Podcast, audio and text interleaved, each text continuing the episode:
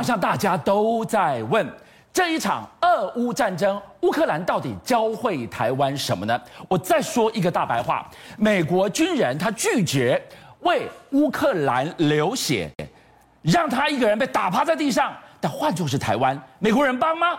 美国人不能不帮。从现在开始是决定台湾安危至关重要的四十八小时。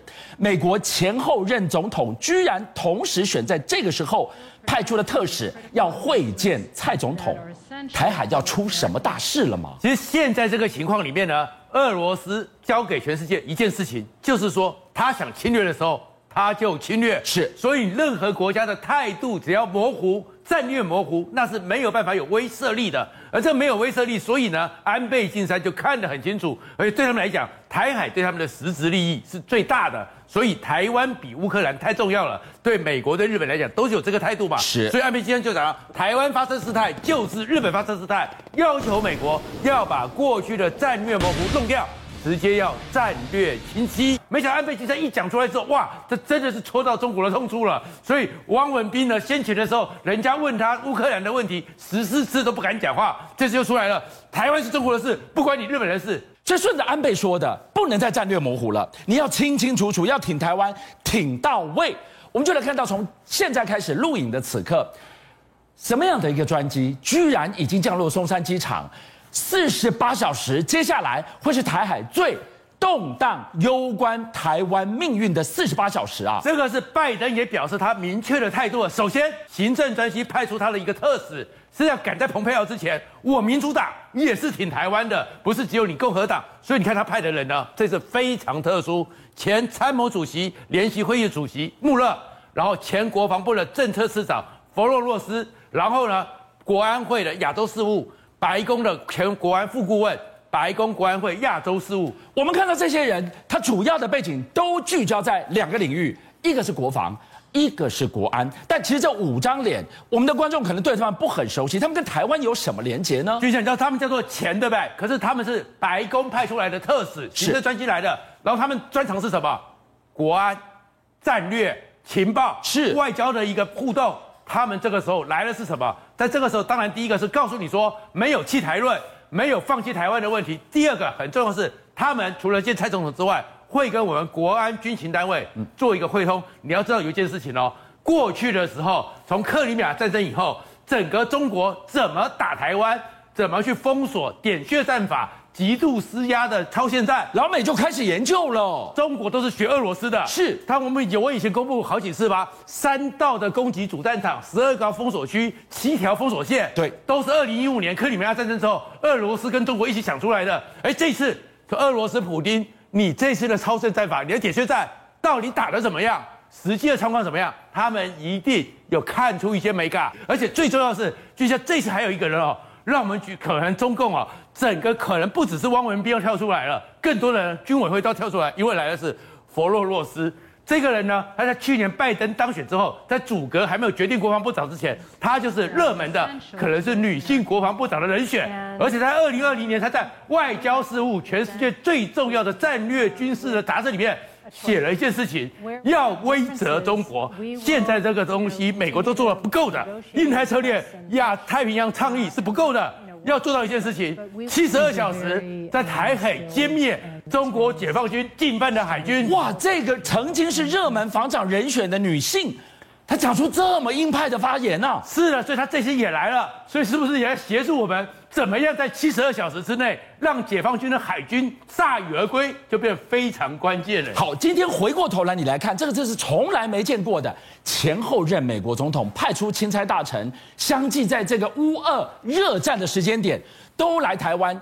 今天是五位拜登的特使，后天三月三号是川普时代的蓬佩奥国务卿，相继都要来台湾，相继都要见蔡总统，要谈什么？他们是。注意到台海有什么警讯吗？除除了注意之外，还有告诉习近平一个更明确的资讯，因为大家也知道说，说我精神上支持你，对乌克兰来讲是不够的，我要实质上让你会怕。所以，俊相很特别的是，在前两天的时候，美国的一艘新的伯克级叫做强森号，又从这边经过台海了。可是你知道他这次特别是什么？故意是什么？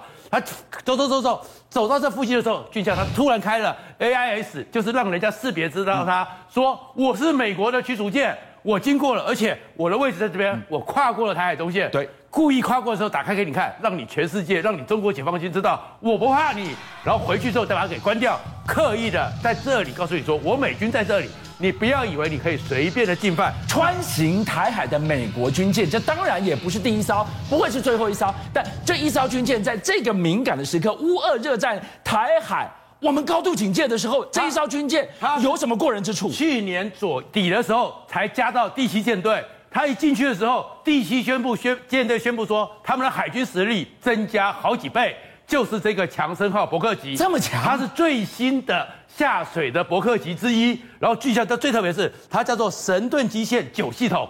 这个系统呢，过去的时候他们神盾舰不是有很多 S 波弹雷达、西波弹雷达、叉波弹雷达吗？但是现在这个呢，经过美国很久的这个整顿之后，它完全合一了，空防海涵。全部三百六十度无差别的，全部都可以处理掉，通通 all in one。我可以防空，我可以防导弹，我可以反潜，通通在这里。三百六十度全部的，通通的一套系统，可以立刻把资讯给你整合。是，所以它是反应速度非常快，反应速度快，我一定要有攻击的能力。所以它有九十六管的垂直发射系统，比过去的又多了六枚。所以这个时候，它的应变、反制作战能力都很强，而且它二零二一年的时候还做一个反导测试，证明说我不是只是摆这些系统给你看好看哦，我是真的有战力。所以俊相他当时真的是两枚飞弹飞过来，他直接可以把你拦截给打掉。所以这个时候开过来就告诉你说，你不要想蠢动，我不但是七十二小时可能把你给歼灭，甚至你连越过来都越不过来。继续看到习近平在。俄乌热战的时候，一通电话跟普丁热线，接着隔天又一通电话跟金正恩热线了。俨然他变成什么了？反美阵线的老大了。真的会在从台海到南海会有蠢动的动作跟布防吗？金正恩跟他热线的时候，金小胖也很兴奋说：“哎，我们在新的战略形势之下，我们要消灭我们的敌人，所以他也要做大哥。如果普丁现在有点焦头烂额嘛。”让我是不是能够成为这样一个战线里面的大哥呢？所以他也要摆出姿态，所以呢，他立刻宣布说，在南海、在渤海要进行军事的训练，就在我们台湾一南一北，然后甚至于呢，还给我们心理上的一个压力，高空气球在我们头上直接的飞过去了，就是高空气球而已，什么好忌惮的吗？气球它大概是一万尺左右，可是飞这么高啊，在我们台湾上空最严重是什么？是你的气流怎么样？你的温差怎么样？你的气流怎么飘？如果要打导弹的时候，我要精准，搞不好他就偷偷收拾了很多情资嘛。可是国防部是跟我们讲说，这个是气象研究，这这这调研在用的呀。全世界第一个在太平洋成立气象局的气象部队的，就是美国第七舰队。哦，气象跟战争是多么的直接相关，这么敏感。可是他摆出这些姿态的时候呢，七十二集团机也做了远程火炮的射击。可是俊相。里面也看出来说他是在做姿态，为什么？因为他两个这个演习虽然在我们一南一北，对不对？对。可是他没有宣布说禁航，没有宣布说其他船舰不能过去，然后他火爆射击也不是一种大规模大武力的，是，其实就是摆个姿态，要给我们吓一下，要对内要做认知作战，要做大内宣左右。所以这四批的高空气球，它不是这么简单的说气象研究而已，它可能。是火箭军远程打击台湾，它在收集相关的天候数据，洲际弹道飞弹或是其一般的巡弋飞弹。哦、火箭军是直飞的，大概跟它无关。可是这个部分气象气球飞到我们这边，是那是不是要攻击关岛？是不是要攻击琉球？这才是那上面的气象引起敏感的地方。但是你喜欢搞认知作战，我们也不能永远给你吃死了、啊。乌克兰告诉我什么？对于认知作战。我就要反击回去，是。所以我们国防部也试出了一个万全准备，确保国家安全的长影片。这一段影片，观众朋友，你今天晚上我们给大家看到的影片，有非常多的直击镜头，是过去很少试出的。小英总统一声令下，就在二八三天连假期间放这个出来，就是告诉你台海不容有任何蠢动，就是只有做好作战才能止战，能战才能够维和平。所以你会看到我们的提鲁克直升机上面的火炮，快速的火箭在舰上这个飞机上直接攻击。是，然后里面呢更特殊的一个卖点是什么？我们呢不只有陆基的鱼叉飞弹，我们不只有舰机的鱼叉飞弹，全世界只有我们空军。